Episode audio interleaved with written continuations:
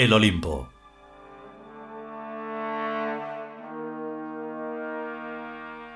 Trigésimo capítulo.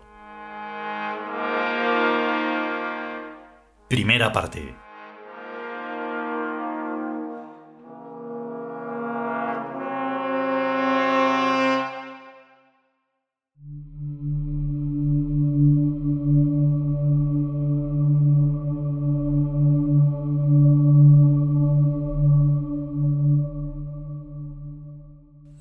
De conveniencia está en el origen de toda artificialidad.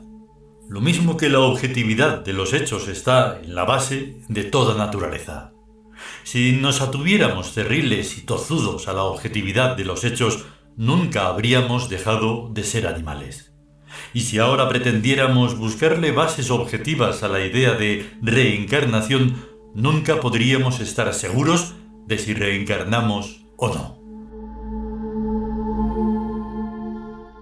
Lo lógico es crear primero una reencarnación artificial. Esto es, basada en la lógica, e ir añadiéndole luego poco a poco todos los datos objetivos que vayan apareciendo. Existe el imperio. ¿Qué nos cuesta aceptarlo? El imperio requiere habitantes inmortales, dioses y tíos. Como el cuerpo se deteriora y se muere, necesitamos reponerlo de vez en cuando, operación que efectúa la reencarnación. Esto es igual que los planos de un nuevo avión, una reencarnación hecha bajo diseño. Con tal de que funcione, ¿qué más nos da cómo se haga? Mirad los siglos futuros y sentíos vivos. ¿No es ese un panorama más agradable que los que ofertan los cristianos y los ateos? Incomparablemente más agradable. Y cómo desdramatiza toda la novelística Ahora ya da igual lo que pase al final de la cosa novelada o peliculada. Que el protagonista se muere, no preocuparse, que ha reencarnado inmediatamente y continuará. Que la vida del pobre o de la pobre protagonista ha sido un vía crucis de desgracias, eso se arregla y se compensa en la vida siguiente con unos azares afortunados. De no creer en la reencarnación a creer en ella, es como de la noche al día.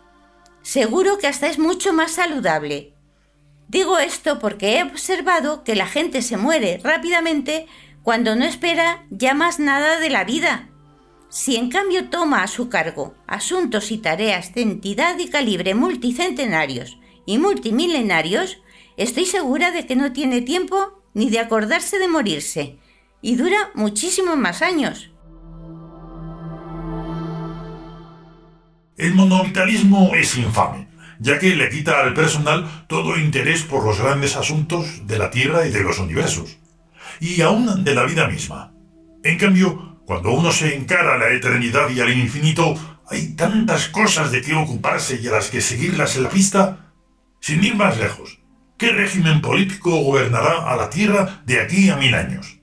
Pues eso es interesante. Como también interesante por lo que habrá entonces que sea equivalente al avión y a los ordenadores. A mí se me hace la boca agua solo de intentar imaginarlo y visualizarlo a partir de los datos actuales. Si a esto añadimos otros principios físicos aún totalmente ignorados, la cosa es ya la rehostia. Ya pasó el año 1000 de los cristianos y aún no ha llegado el año 2000 y las diferencias entre esas dos fechas son inauditas. Como mínimo, como las que habrá entre ahora y dentro de mil años. La reencarnación es mucho más que una doctrina. Es un modo de ser específico. Si no se cree en ella, se es humano. Si se cree en ella, se es Dios. Y notad esto.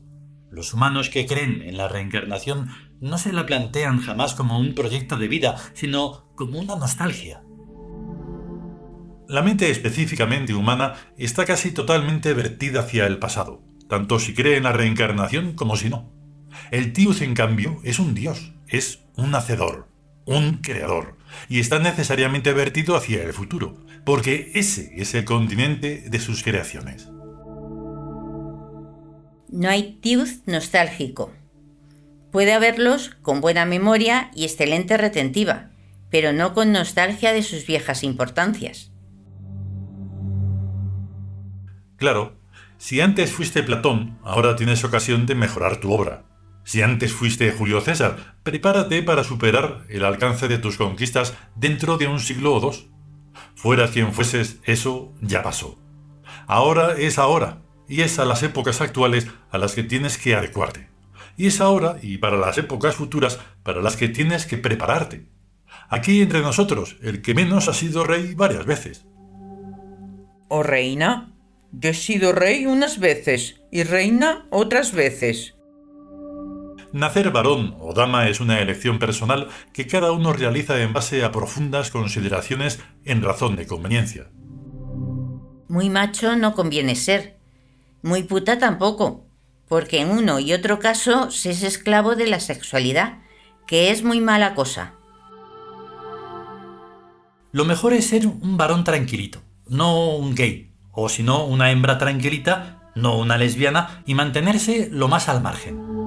Desde luego. La sexualidad puede y debe ser sublimada, transformada en energía psíquica aplicable al trabajo y a la creación.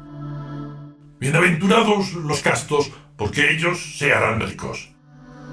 Ya que el dinero que se gasta la gente en putas se lo ahorran. Entendiendo por putas a todas las tías que se abren de patas, sea ante el marido o sea ante el chulo o el amante. Toda puta es una ruina. Nuestro rechazo a la sexualidad no tiene vuelta de hoja. Tendremos que resignarnos por ahora con lo que no pueda ser evitado en el tema del sexo, pero el ideal es suprimirlo enteramente a partir de algún momento futuro. Sexualidad es igual a animalidad.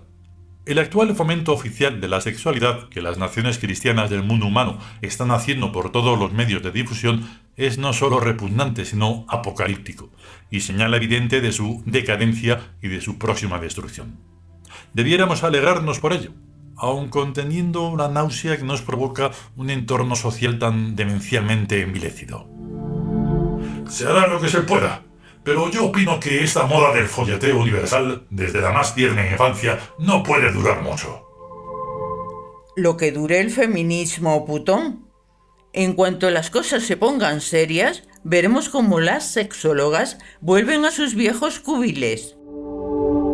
Esta gentuza cristiana ha llevado las cosas tan al extremo que ha convertido en despreciables a los dos sexos, al femenino por putón y al masculino por afeminado y por mujero.